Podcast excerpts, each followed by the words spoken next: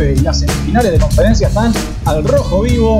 Una sola se definió y fue con barrida para la clasificación de los Phoenix Suns a la final de la conferencia del oeste, despachando en cuatro juegos a los Denver Nuggets, mientras que las otras tres series están igualadas 2 a 2. Tenemos mucho para analizar, así que rápidamente voy a presentar a mis compañeros. Señor Fernando Barcala, bienvenido. Hola Ale, hola amigos, ¿cómo están? Se va acercando lo, lo más lindo de las finales y pero a la vez se va terminando la NBA, así que es como un gusto semi amargo. Señor Juan Francisco Fernández, ¿cómo le va? Hola amigos, ¿cómo andan? Eh, la verdad, todas series parejas, está todo muy divertido. Lástima que han habido algunas bajas que van a siempre cuestionar todo título, como siempre. Pero vamos que vamos. Y desde Madrid, como siempre, señor Agustín Pisiquilo, bienvenido.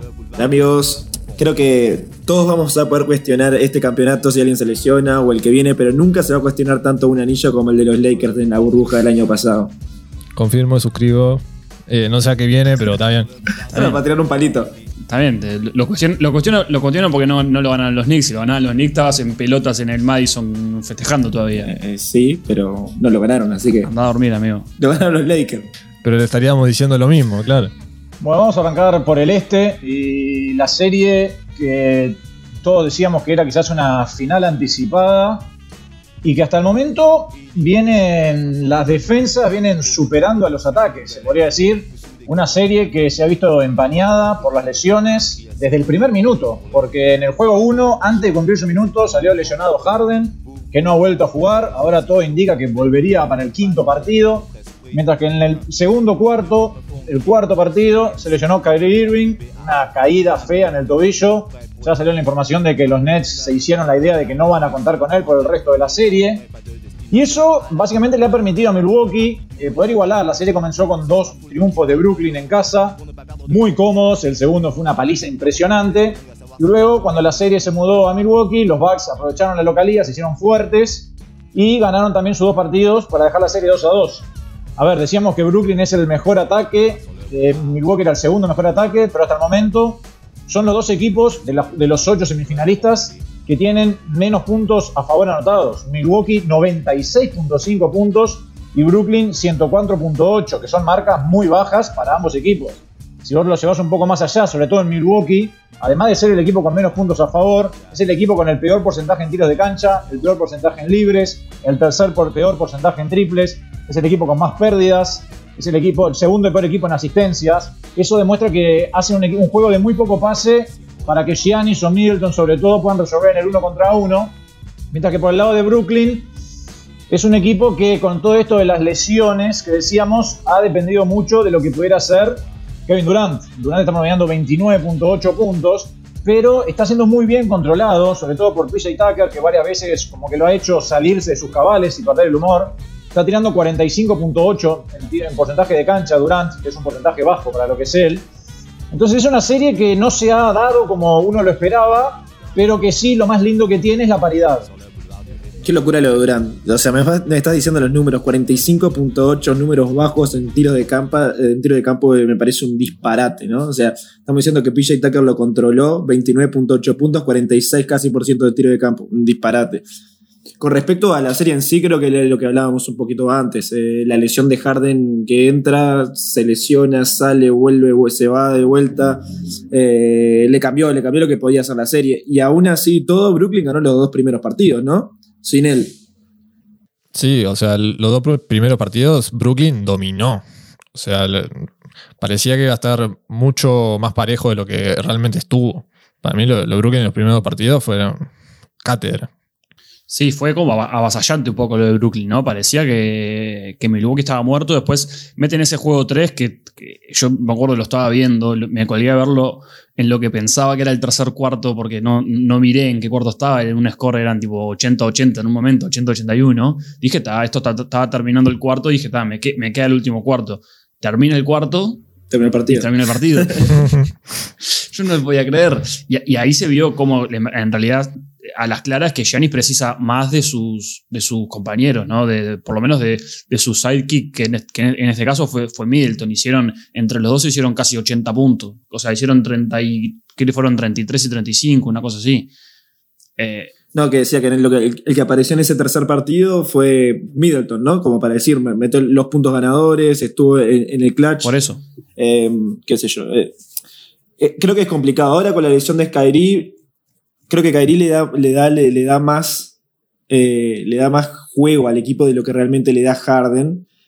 Pero bueno, eh, hay que ver. Ahora, sea una estrella, es un cambio, un cambio uno por uno, básicamente. Eh, yo creo que igual Brooklyn con el, con el cambio estar por encima de lo que es Milwaukee, pero Milwaukee mete dos seguidos y puede agarrar viendo la camiseta, no sé.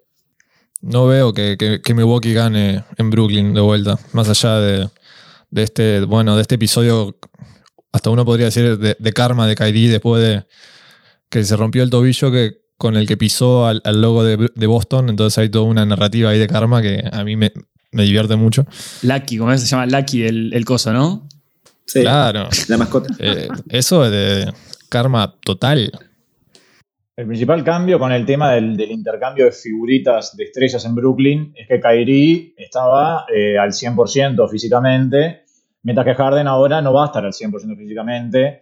Obviamente, si está en cancha es porque puede jugar, porque Azor Nash había dicho que no, o al día del partido, que no querían que la lesión de Irving apurara la vuelta de Harden, pero una situación particular con Harden, porque ayer habían dicho que no jugaba, hoy de mañana pasó de no jugar a Doubtful y hoy de tarde pasó a a questionable y ya dicen que va a jugar a menos que ocurra un contratiempo en los calentamientos, que pocas veces pasa. A mí me late que.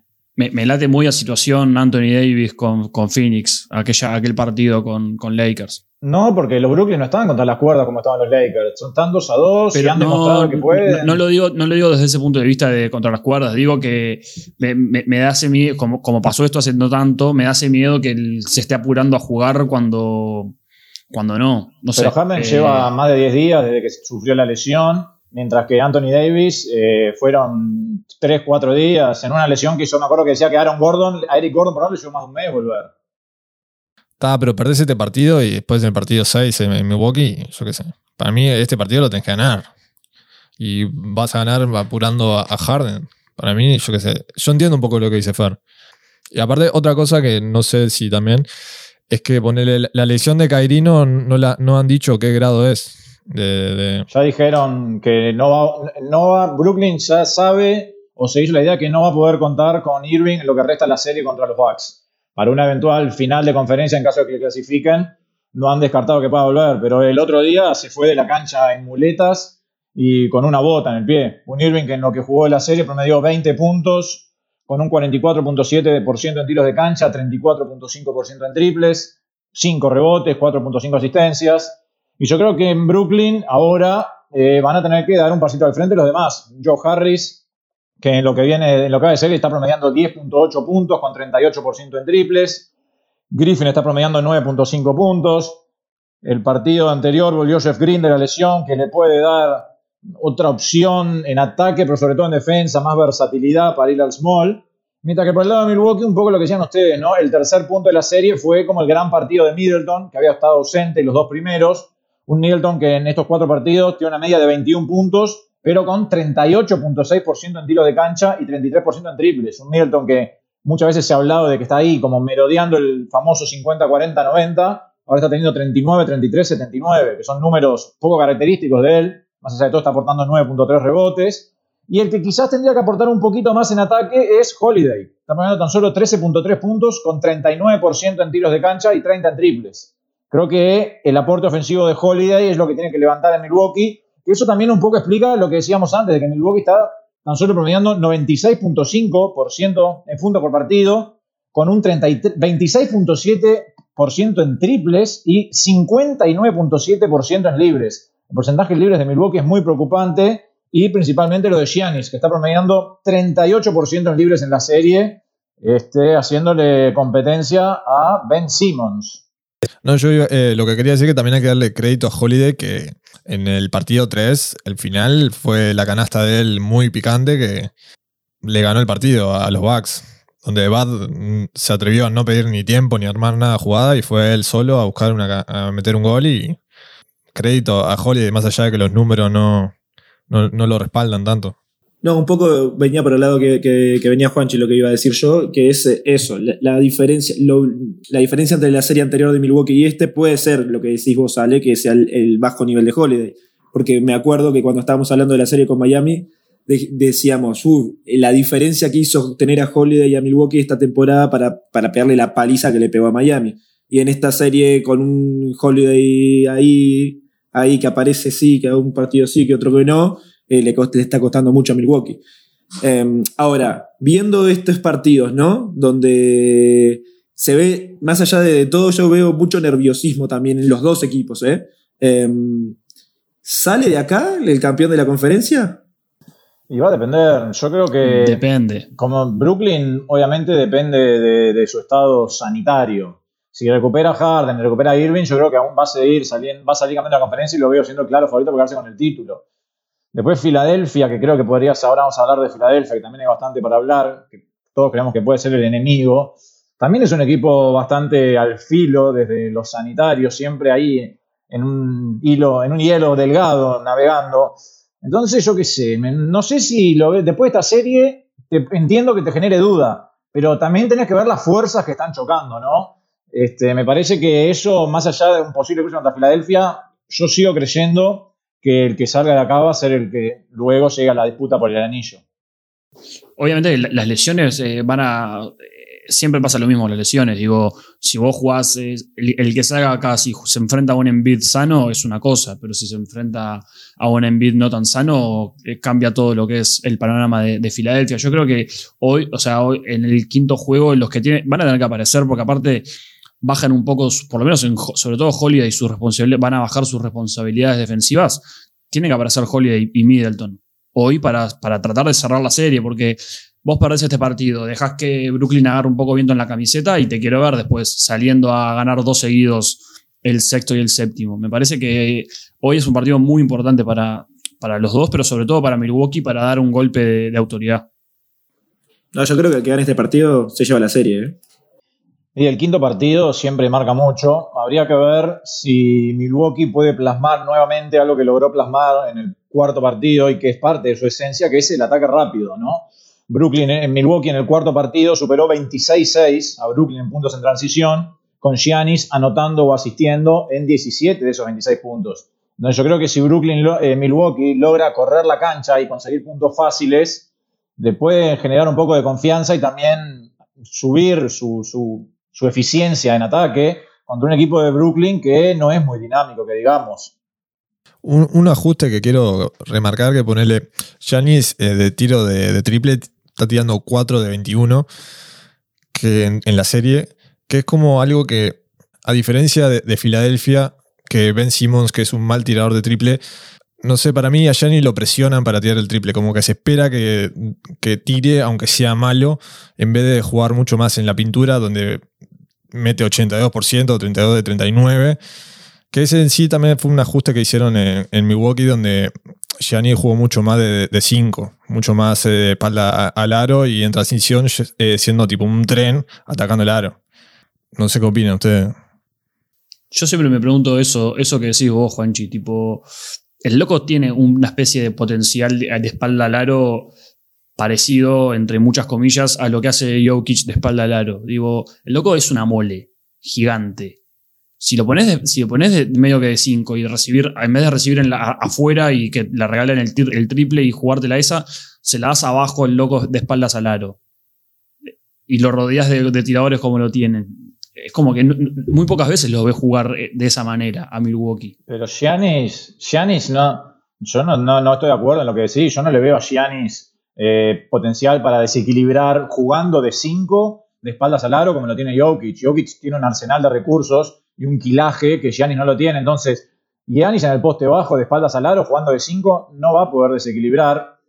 Y esto también va en parte a lo que yo me acuerdo que decía antes de la serie. En la temporada regular, Milwaukee lo incitó, Brooklyn incitó a Giannis a que tirara y que tirara de afuera. No me acuerdo bien la estadística, pero creo que en los partidos de temporada regular, Giannis en tres de los partidos creo que fue, anotó cuatro triples o más, cuatro triples o más. Creo que en toda su carrera se va a seis partidos.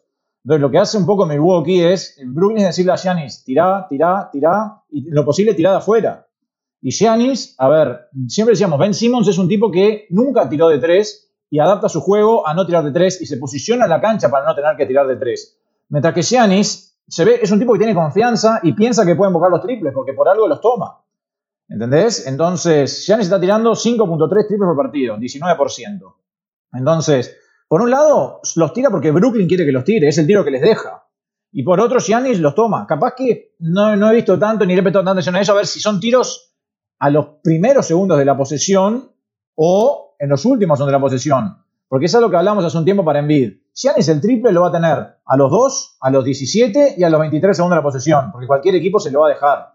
No sé, yo creo que un poco lo que decía antes, Giannis, su mejor habilidad es en cancha abierta y en transición. Cuando ya lo pones a jugar 5 contra 5, sea desde la cabeza de la llave o en el poste bajo, con la defensa cerrada, se le complica un poco más. Y no es un gran pasador como lo puede ser Jokic también desde el poste bajo. Siempre lo- los principales highlights que vemos de, de Giannis es corriendo la cancha como un tren y saltando casi de- de- de- desde la llave del aro y hundiéndola. Esos son los, princip- los principales puntos y así es generalmente como lo hemos visto siempre, ¿no? En su mejor momento.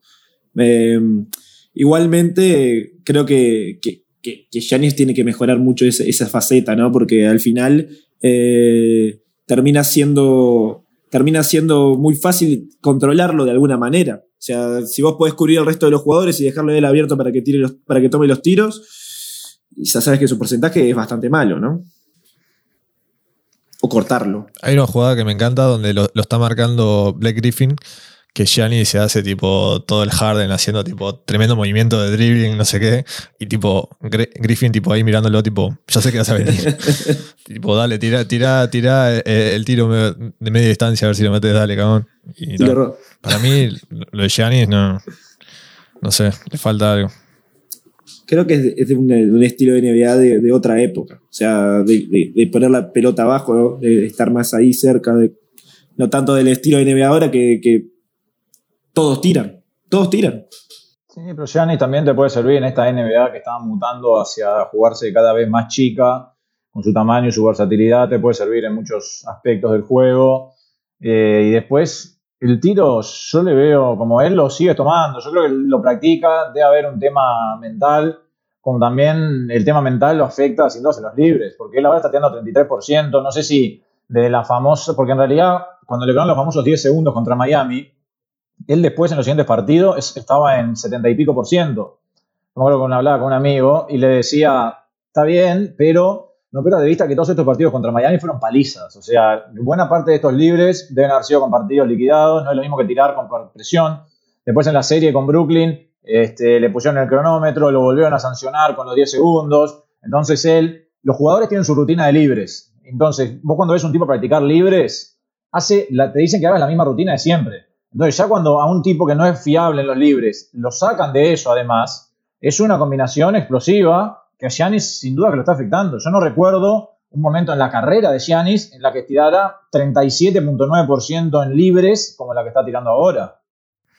Y bueno, es el tibio que va a ir cambiando de, de- rutina y encontrando la forma. Lebron no tuvo como 40 rutinas de tiro libre. Sí, es que claro, capaz que ahora Lebron, Lebron nunca tiró 30%, que yo recuerdo al menos. No sé. Ah, esto, es, esto es una racha, tampoco que tira 30% en toda la temporada. Ha ido empeorando. En un momento, en un momento era, un, era un tirador relativamente normal de libres, pero ha ido, ha ido empeorando últimamente igual. Sí, igual no estamos hablando de la técnica de tiro, sino, va, más allá que la técnica de tiro de Giannis para mí es pésima, es pésima. La otra vez circuló una foto de- sacada de atrás, a él cuando ya tengo un libre, que es nefasta. Yo soy de la teoría que si alguien, si alguien emboca, la técnica pasa a un segundo plano, como el gran Michael Red, pero en este caso Giannis no emboca mucho y está, obviamente, capaz que ahora en la pretemporada aprovecha para cambiar su rutina de preparación de los libres para hacerla más corta y ver si puede, si puede mejorar. Pero bueno, la otra serie del este decíamos que estaba igualada entre Filadelfia y Atlanta, una serie que no sé si se podría catalogar de locos, pero que ha sido bastante rara, con un primer partido que Atlanta salió con un ritmo arrollador, se va a ganar hasta como casi 30 puntos, pero después un cúmulo de errores, eh, nerviosismo, imprecisiones en el último cuarto, llevaron a que estuvieran a punto de perder el encuentro, pero un triple de Bogdanovich en el minuto final les permitió quedarse con ese primer punto. Después Filadelfia como que empezó a plasmar en cancha lo que todos creíamos que íbamos a ver, y era dominar la serie. Ganó bien el segundo partido, ganó bien el tercer partido en Atlanta. Y cuando todo parecía indicar que iban a ganar también cómodamente el cuarto punto para cerrar la serie como locales en 5, Atlanta tuvo una remontada histórica y terminó ganando 103 a 100.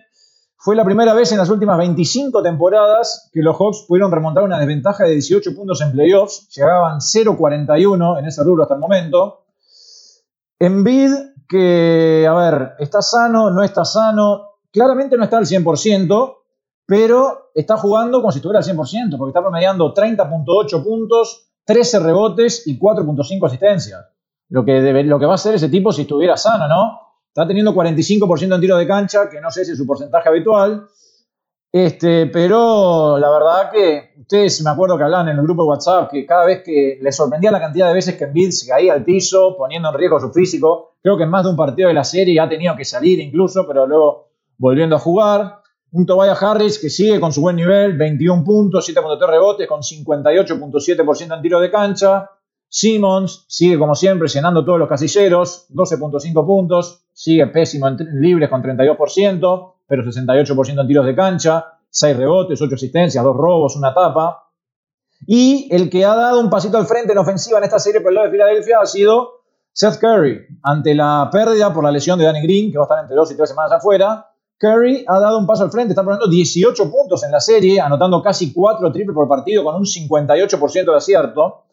Mientras que por el lado de Atlanta, Trae Young, eh, me acuerdo que yo en la previa decía, ¿podrá ser contra un equipo de Filadelfia mejor armado para poder frenarlo en defensa lo que hizo contra los Knicks? Y la respuesta es sí. Está promediando 27.3 puntos con 12 asistencias, bajo en su porcentaje, sí, pero es el que está cargando en el equipo. Bogdanovich 19 puntos, Collins 16.5. Ha habido buenos aportes de Galinari y del Colorado Huerta desde el banco. Creo que es una serie que, la verdad, Atlanta ha sorprendido para bien. Dudo que le dé para ganar, pero por lo menos para los espectadores, ah, un poquito de incertidumbre le pone a la serie. Sí, yo creo que se ve un poco en Atlanta, digo, los movimientos que han hecho últimamente le, han, dado le han dado frutos. Vos comparás, por poner un ejemplo, ¿no? Eh, comparás eh, los movimientos que hizo Atlanta con los movimientos que, hizo que, ha hecho, que ha hecho Dallas, por ejemplo, que eran cuadros que estaban en situaciones muy similares cuando, cuando fue el draft de estos dos jugadores y a las claras, con el diario del lunes, Atlanta tomó muchas mejores decisiones de las que tomó, de las que tomó Dallas. Entonces se ve con Bogdanovich, con Galinari, con, con Collins, que están, están encontrando, digamos, un, rumbo. Eh, yo igual creo que Filadelfia se la va a terminar llevando, eh, pero, pero la realidad es que lo de Atlanta es sorpresivo y muy y sorpresivo para bien. Sí, yo viendo esta serie, al principio en el, episodio pasado, eh, contemplamos bastante que, ta, que Embiid no iba a jugar y que por eso se iba a, ir a siete partidos o seis partidos. Eh, Embiid al final está jugando todos los partidos y Atlanta está, está en, un, muy buen nivel. A mí me sorprendió. Pensé que solo con Embiid se iba tipo, a cinco partidos. Dicho esto, yo solo pude ver el partido 2 y el partido 3. Cuando Filadelfia juega lo que quiere, para mí es muy imparable. Muy imparable. Más allá de, todas las armas que tenga eh, Atlanta, cuando Filadelfia se siente cómodo, muy difícil eh, ganarle. Eso la impresión que me da. También hubo bastantes ajustes donde en, los partidos posteriores Ben Simmons se encargó un poco de, perseguir a, Trey Young y un poco lo neutralizó y eso que mete más de 25 puntos, ¿no? Pero eso es un poco también neutralizarlo. Y también el, aspecto defensivo que trae Zaibul es muy lindo de ver cómo está en todas las, en todas las partes de la cancha. Eso me encanta ver este Philadelphia jugar. Bueno, pasa que después del primer partido, eh, donde lo que hizo Young fue sublime, Rivers dijo que él no quería poner mucho tiempo a Simmons sobre él por todo el desgaste que eso implica. Y como siempre decíamos, ¿no? Tenía varios jugadores como para ir turnando en la marca de Filadelfia y que Trey Young se vaya desgastando. Perdieron uno que es Danny Green.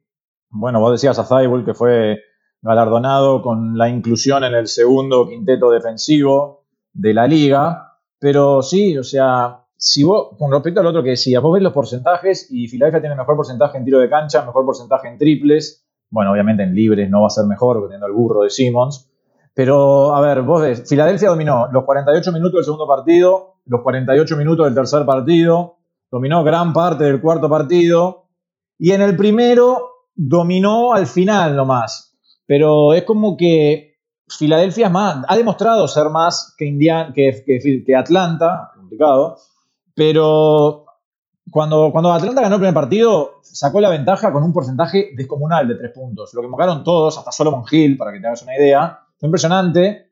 Pero es como que, más allá de lo que pasó en los últimos minutos, que fue cuando las imprecisiones y los errores de Atlanta hicieron que Philadelphia llegara a ponerse en una posición, en Atlanta en el primer partido, más allá de haber llegado a ganar hasta por 25 puntos y mantener la ventaja en el entorno de los 20, no se vio como un equipo muy sólido, se notó quizás la falta de experiencia en este tipo de partidos, y fue recién al final que Filadelfia lo pudo traer. Pero antes, Filadelfia tuvo muchas oportunidades para achicar o más la diferencia que no la pudo aprovechar. Esos famosos, a ver, tasa 15, reacción. Erras un triple solo en la recarga te meten un triple y en vez de cara a 12 casa 18 y eso ya es un baldazo de agua fría.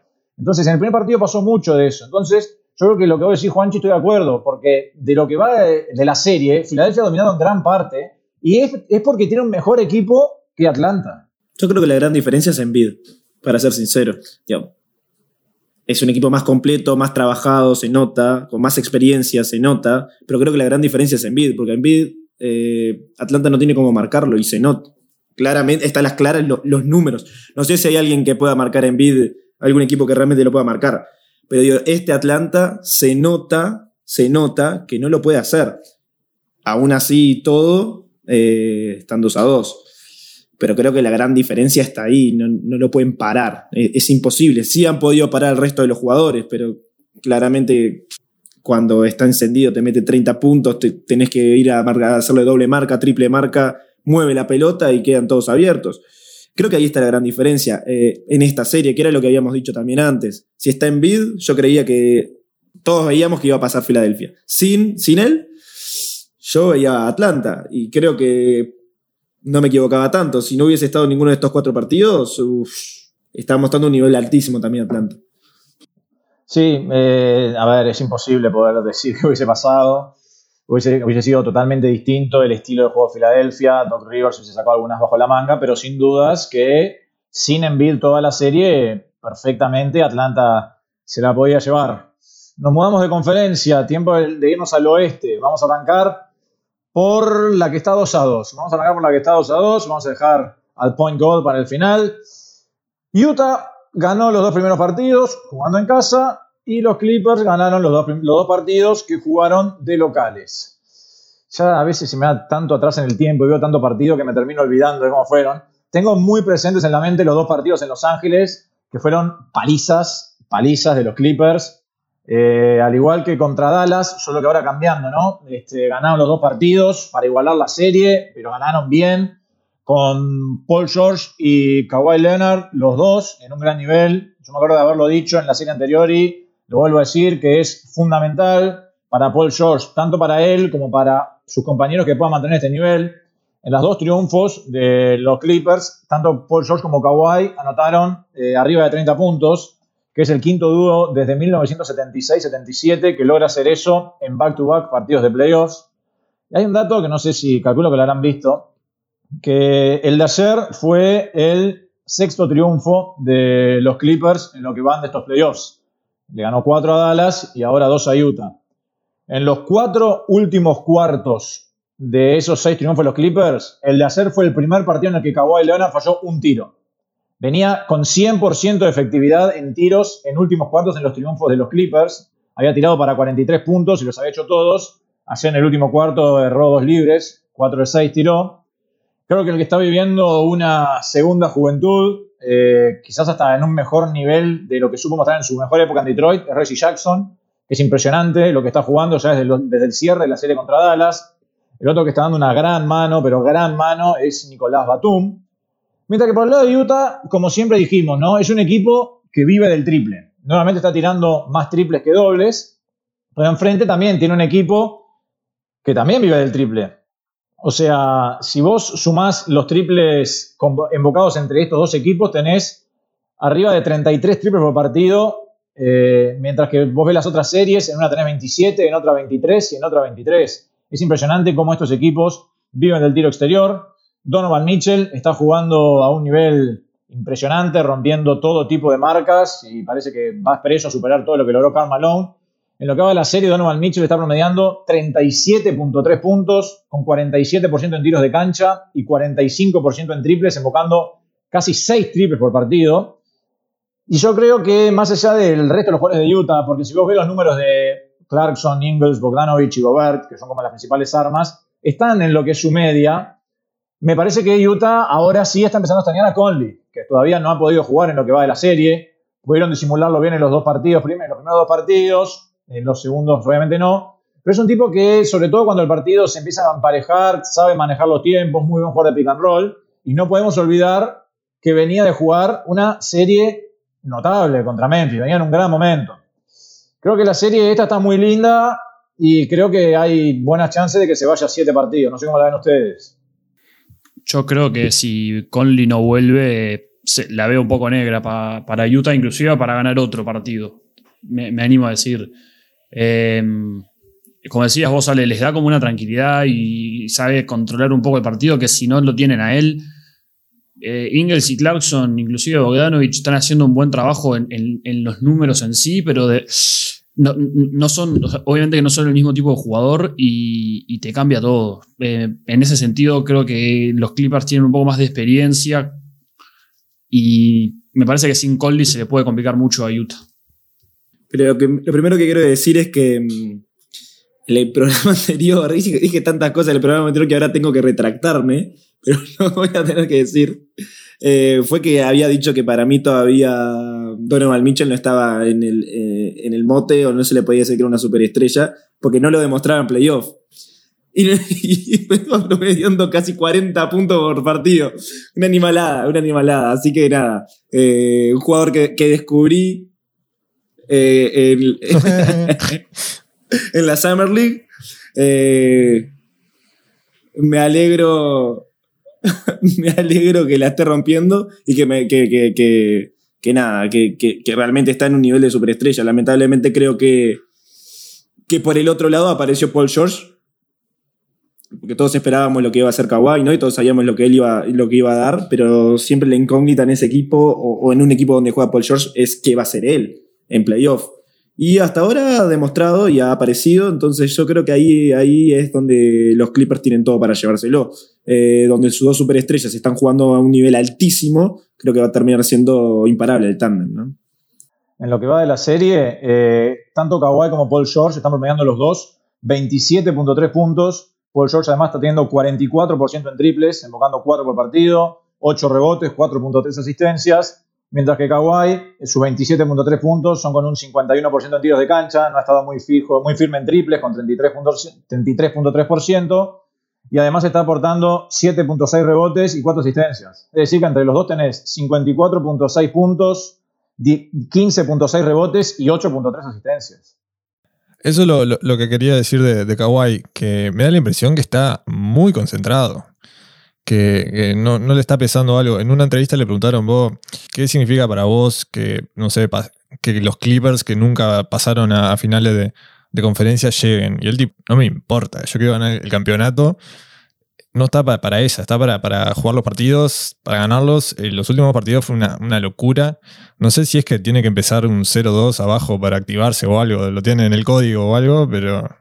Eh, eh, veía un el otro día vi un meme que era eh, los Clippers cuando vengan perdiendo 2 a 0 y era el cunagüero de bueno, vamos a jugar. no, pero lo que, lo que ha jugado Kawhi, oh, increíble. Eh, del otro lado en Utah, a mí el que me ha gustado, más allá de que los números no acompañan, es cuando entra Clarkson en Utah, porque está en los, partidos en los Clippers no los vi, pero entra con una confianza y es como que está. Cuando tiene la pelota ya sabes que va a tirar, va a bailar, va, a moverse por todos lados de la, de la cancha, va a tirar. Y no sé, a mí me divierte mucho verlo.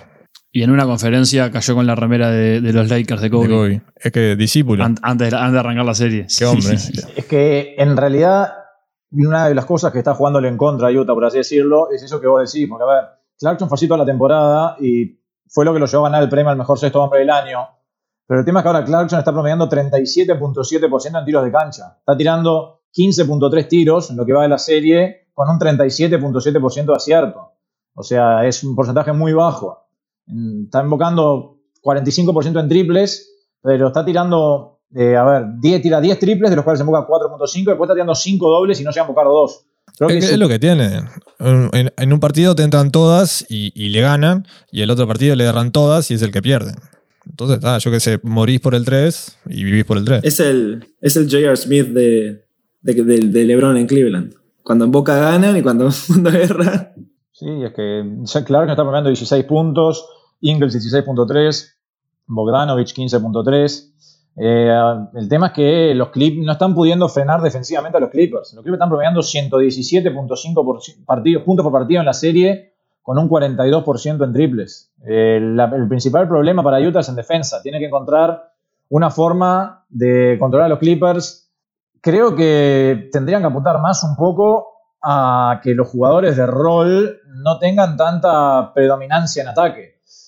Por ejemplo, Reggie Jackson, Morris, Batum, Kennard, que cuando entra en ataque aporta lo suyo. Creo que debería, un poco quizás, por lo menos viéndolo afuera, ¿no? Que el veneno sea que me hagan 40 puntos Paul George y Kawhi, pero que los demás, poco y nada. Porque Eso era lo, que le iba a preguntar. ¿Cómo están viendo a Rudy Gobert, que para mí, para mí es una de las claves de, para bien o para mal de esta serie? Porque en sí, o sea, solo, va- solo tira 5,5 eh, tiros por, por partido. Cuando para mí, o sea, si él mete ya 10 tiros, ya es otra historia. Y, en defensa es todo, pero ta, me parece que Clippers, los ajustes que han hecho de, de que el valor que tiene Gobert en defensa es como que no, no se le contaron la ficha de ahí para que no, no, no impacte tanto. no tengo los números de Gobert en temporada regular, ni en cantidad de tiros, ni en puntos. Dudo que, como decís vos, está tirando 5.5 tiros dobles por partido en temporada regular. 7.4 tira en temporada. Bueno, o sea, está tirando dos tiros, Tira do- dos tiros menos por partido. Dos tiros más. Eh, Utah es un equipo que todo el año vivió del triple. Siempre dijimos que es un equipo que vive del triple, que habría que ver cómo se las arreglan cuando no les entrara el triple. Les está entrando el triple, pero el tema es que enfrente están entrando más. Gobert en lo que va de la serie está promediando 11.5 puntos, 12.5 rebotes y 1.8 tapas. Sí es cierto que quizás los Clippers encontraron una forma de como controlarlo o no permitir que le llegue tanto juego, sobre todo metiéndose adentro, porque el, fuerte de Gobert que cuando juegan un pick and roll y lo asisten a él para que termine. Cuando lo fuerzan a poner la pelota en el piso es cuando Gobert tiene más problemas, que creo que eso es en parte lo que ha logrado los Clippers durante buena parte de la serie. Claro, yo creo que, o sea, justo los dos tiros que no está teniendo Gobert por partido son los que normalmente le, puede facilitar un Conley manejando la base del equipo. Eh, y como estoy de acuerdo contigo, Juanchi, ya con que, o sea, eh, creo que ha sido un poco la tónica. Si Gobert mete los 14 puntos que promedia por temporada, Utah va, a ser otra historia y Utah va a estar mucho más en, en- en partido y mucho más en serie. Eh, no sé, yo vuelvo con lo mismo. Yo creo que la clave para Utah va a estar en tratar de recuperar a Conley lo antes posible porque yo no, los veo no los veo bien. Sí, o sea, sí bien, pero estás dependiendo de, que Mitchell te meta 37 puntos por partido. Es muchísimo para, para poder aspirar a algo, me parece. ¿Pero crees que lo de Gobert va a hacer tanta diferencia? Estamos, estamos hablando de que la diferencia de Gobert en esta serie con Gobert en temporada regular, por ejemplo, son tres puntos y dos tiros de cancha. O sea, me parece que el problema va sí, por otro pero lado. es, es en general, me parece. Yo, yo estoy, de acuerdo, estoy de acuerdo que va por otro lado, Eh, pero El problema, claro, es la ausencia de Conley y el problema que están teniendo los, los Jazz en defensa. Porque si vos ves los números de Jazz en ataque, están probando 110 puntos por partido, 42% en triples con 18.3. Están enfocando 18 triples por partido, que es una animalada, como fue toda su temporada. Pero después vas y ves, están haciendo 17 asistencias por partido nomás, 12.5 pérdidas, mientras que los Clippers tienen 20 asistencias y 10 pérdidas. Ahí es donde se siente mucho más la ausencia de Conley. Creo que es mucho más grave la falta de Conley que la potencial mejora de Gobert. Igual yo no decía solo el lado ofensivo de Gobert, sino, o sea, estamos diciendo que lo que le falta es la defensa. ¿Y quién es el tipo hoy? ¿Quién es el que debería de, de- de influenciar mucho más en defensa? Gobert. Los rebotes lo está agarrando, pero está un poquito más. Eh, que el tema es que ahora está jugando contra un equipo que durante buena parte del partido va small y ya eso te fue con cinco tiradores, lo cual fuerza a Gobert a salir de la pintura mucho tiempo, que es su zona de influencia. Gobert, cuando, si bien Subach lo ha complicado a Gobert, cuando él se siente más cómodo cuando está enfrente Subach. Porque cuando entra Favors pasa lo mismo. Si bien Favors quizás puede tener un poquito más de movilidad, el hecho de tener enfrente cinco chicos que los hagan salir de la pintura es lo que más los complica. Porque cuando juegan con Morris y Batum, eh, en la NBA, al no poder instalarte abajo del aro como pasa en el básquetbol FIBA, eso es lo que más los complica. Siempre es la estrategia de ver quién cede primero, si el small o el big. Pasaba también en la serie contra Dallas, que Dallas ponía a Marjanovic de titular y los Clippers arrancaban con cinco chicos. El tema es que Boban, pobrecito, es espantoso. Juega porque mide 2.30 y la mano es más grande que la cara de cualquier jugador. Pero es, un, es, me cuesta, me costaba entender que un tipo con ese lomo no pudiera sacar ventaja contra los jugadores que lo marcaban. Ni siquiera agarraba los centros cuando se lo tiraban. Bueno, y para cerrar tenemos eh, la única barrida que se ha dado en esta instancia en los playoffs, que fue la de Phoenix Suns contra los Denver Nuggets. Me acuerdo que yo en la previa decía que me parecía que Denver iba a llegar hasta, hasta acá por el simple hecho de que Phoenix es un mejor equipo. Y fue lo que se vio en la cancha. No me esperaba que Phoenix, eh, que Denver se fuera así. Jokic decía, nos rompieron el orto, pero nos vamos con la frente en alto. Y acá está siempre el dilema, ¿no? La imagen que queda es que se fueron con un 4-0, que casi, mejor dicho, durante buena parte de la serie no pudieron ni siquiera competir. Pero bueno, después del otro lado tenés, ¿no? Te pones a ver, eh, no tuvieron a Jamal Murray, que es una baja indisimulable en los dos frentes de la cancha. Will Barton volvió a esta serie, no tuvieron a PJ Dozier. Creo que Denver redondeó una buena temporada y Phoenix está demostrando que es un equipo que está muy fuerte, muy fuerte. Se sacó arriba a los Lakers, que los hizo crecer. Ahora otro golpe sobre la mesa, barriendo a Denver y al MVP. Es la quinta vez en la historia que el MVP se va barrido en playoffs y la primera desde que le pasó a Magic Johnson en 1989 en las finales contra Detroit. Y bueno, eh, a ver, ¿qué podemos decir de Phoenix? Devin Booker en su nivel habitual, Ayton en su nivel habitual, Bridges un escalón por encima, Crowder un escalón por encima, pero para hablar de esta serie no se puede no hablar del señor Chris Paul, que lo que hizo en esta serie fue sencillamente impresionante. Eh, terminó la serie con un promedio de 25.5 puntos, con 63% en tiros de cancha, 75% en triples, 100% en libres, tirando 5.5 de promedio, 5 rebotes, 10.3 asistencias y tan solo 1.3 pérdidas por partido. Se convirtió en el jugador más viejo, por así decirlo, en la historia, en promediar 25 puntos de asistencias en una serie de playoffs el mejor porcentaje de acierto en tiros de cancho en una, en una serie en un último cuarto con 84%, 84% en porcentaje de acierto en el último cuarto, impresionante. El segundo mejor ratio de asistencias turnovers de 8.2 desde que los turnovers se volvieron una estadística oficial en 1978. Y el tercer mejor porcentaje en tiros de media en las últimas 25 postemporadas con 65%.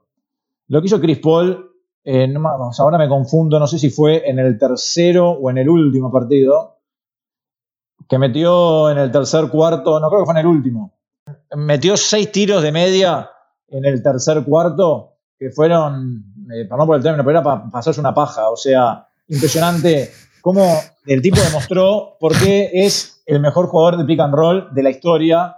Es, fue un clinic, lo que hizo fue un clinic Crédito para Monty Williams también porque me encontraba variantes y bueno, está, pobre Denver, no, no pudo encontrar la solución. Un Denver que en esta serie además tuvo a Michael Porter Jr. y a Aaron Gordon muy por debajo de su nivel y el pobre Jokic que solo no pudo. En el último, en el último partido perdió la cabeza, le pegó un piñazo casi en la cara a Cameron Payne que lo expulsaron y bueno, Jokic se despide con 25 puntos en esta serie, pero porcentajes muy bajos, 13 rebotes y 6 asistencias un poco lo que decía antes, Porter Jr. promedió 15, 15 puntos, pero con 38% en tiros de cancha, y Aaron Gordon 9 puntos con 41% en tiros de cancha.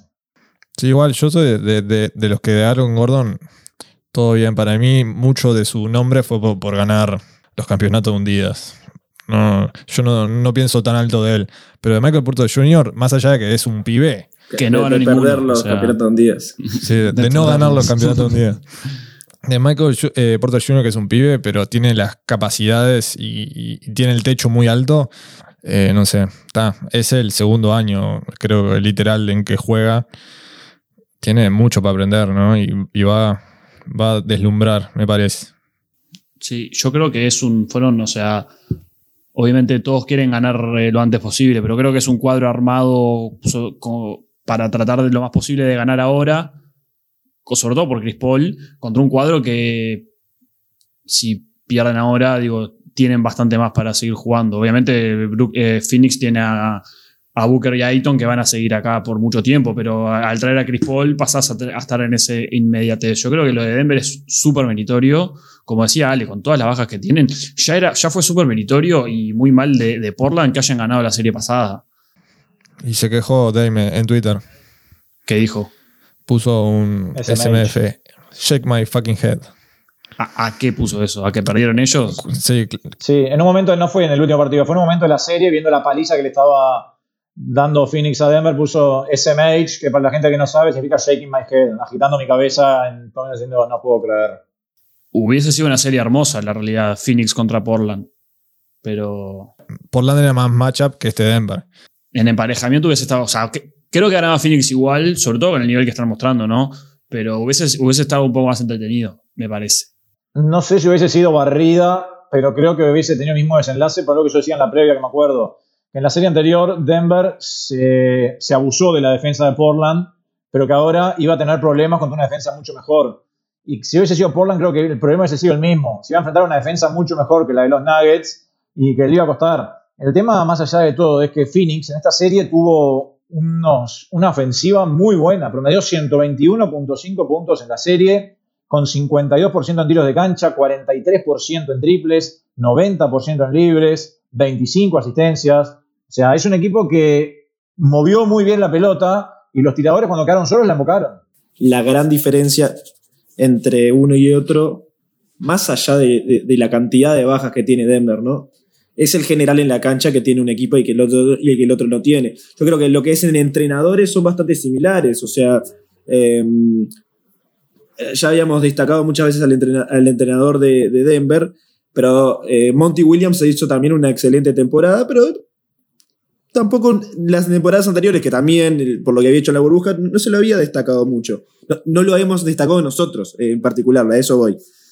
pero Chris Paul, Chris Paul, que, lo que vos decías, o sea, es un tipo que, que demuestra en todo equipo que va, que a pesar de no ganar nunca un campeonato, y, creo que tampoco haber llegado nunca a una final de conferencia, eh, eh, es el alma de todos los equipos donde juega. Es un tipo que es el general adentro y fuera de la cancha, comanda el equipo, le, dio una experiencia, un cambio de, perspectiva a Phoenix Suns, eh, a, los jugadores y, a la franquicia, que fue impresionante, realmente, impresionante.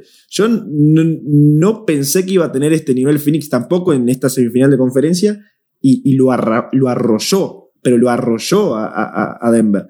Entonces, también ahora me cuestiono si realmente es, eh, si realmente los Clippers, si pasan la otra serie, son los favoritos. O sea, me lo cuestiono porque realmente viendo estos Phoenix así con, con tanta hambre, porque soy un equipo con hambre de, ganar, eh, no sé, ¿eh? No sé. Para mí la, clave de, de todo lo que le costó a Denver es que no tuvieron respuesta a Chris Paul y a Booker. Pues todo bien con Campazo y Morris y Barton, pero son Campazo, Morris y Barton.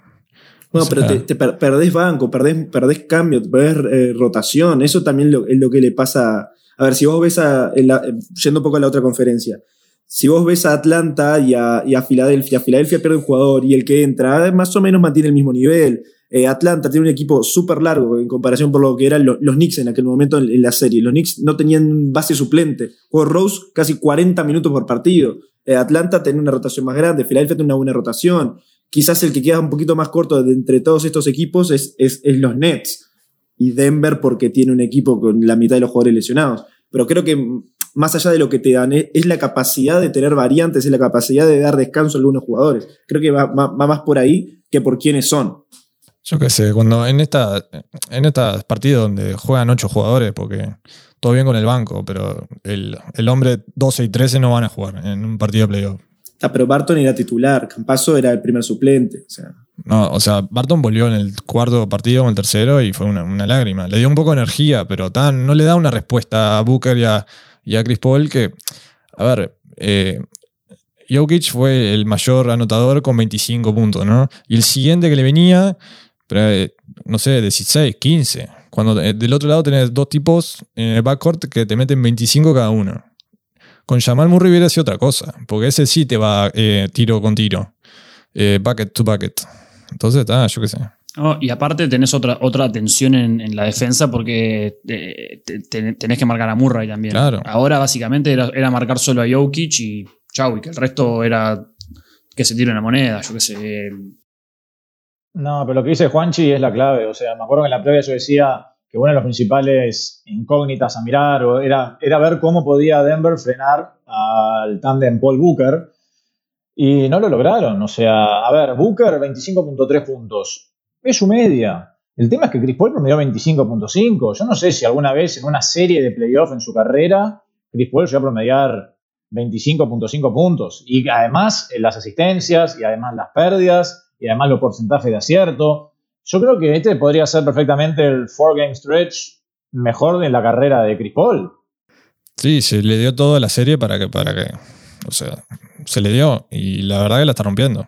Yo quiero que Pino, ya, ya lo dijo un poco, pero que se pida perdón públicamente. Porque fuiste el único que dio a Denver. De rodillas. Ah, ya pedí, ya pedí disculpas.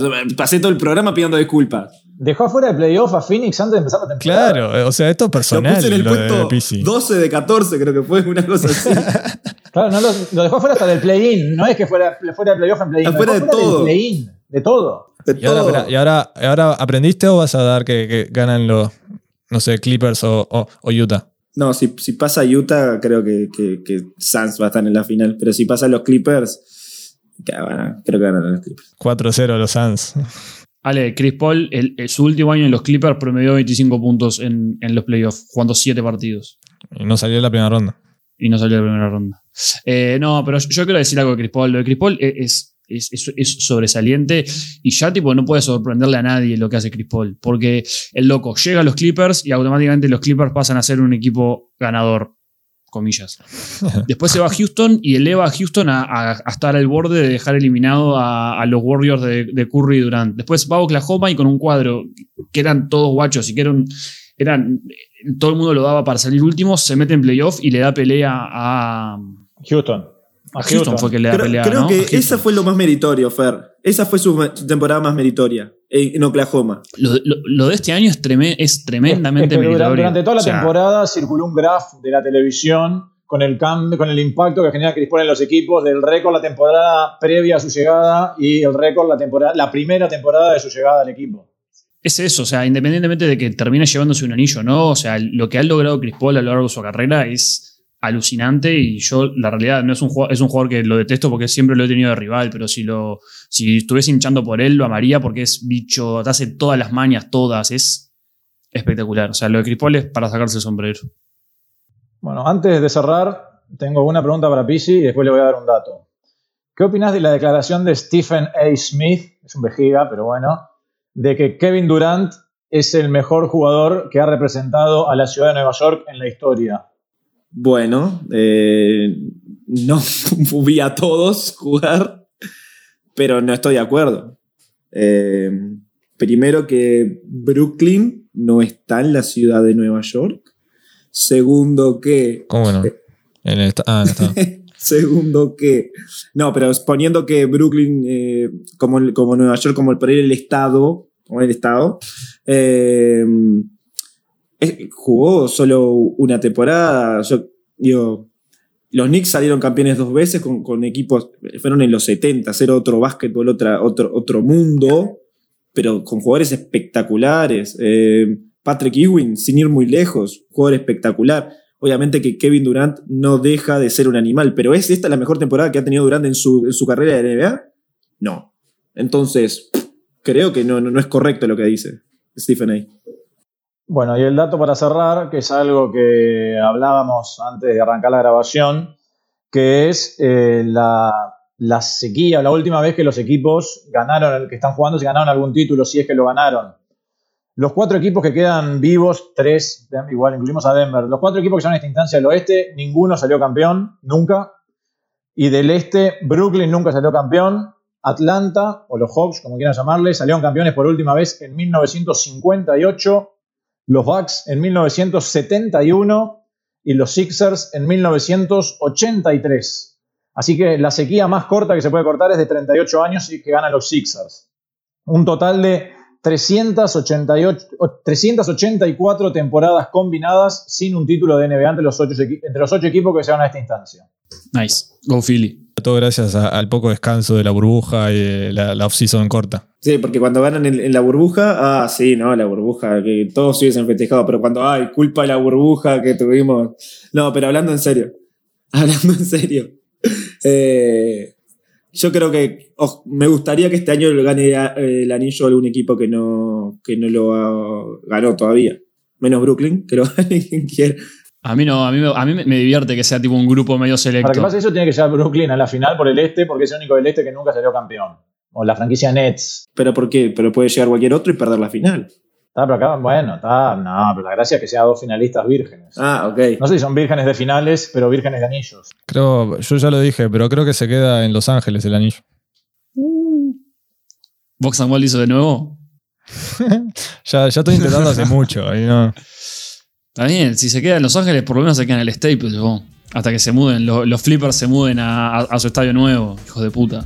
Bueno, de esta forma llegamos al final de este episodio número 39 de Box and One. Cuando nos volvamos a encontrar, seguramente hablaremos del- de la definición de estas tres series que quedan vivas en semifinales de conferencia. Y ya haremos el análisis y a todo lo que se vendrá en las finales de la conferencia. Así que, como siempre, les agradecemos a todos por la audiencia y nos reencontramos la semana que viene. Chau, chau. Chau. Funky.